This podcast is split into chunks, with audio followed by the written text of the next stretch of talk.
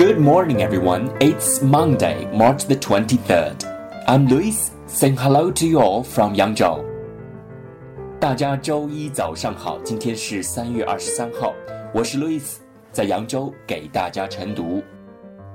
今天的中国文化特辑跟大家聊风筝，kite，kite，风筝。Legends say that the inspiration for kites was a wooden bird flying all day. Most likely, people were inspired by a hat blown off by the wind and invented fengzheng. Legends also say that a general bound bamboo whistles on the huge fengzheng made of ox hide. The kite made horrible sounds to ward off enemies.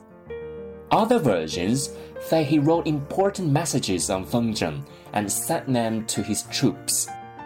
The military use of kite was just folklore. After all, fengzheng are toys. Classic kites used bamboo, rattan, or some other strong but flexible wood for the bars, paper or light fabrics such as silk for the sails, and are flown on string or twine. People often make exquisite decorations on fengzheng. Fengzheng have become real works of art. They seem like beautiful paintings flying in the blue sky. That's all about this morning's reading. Thanks for listening. See you tomorrow.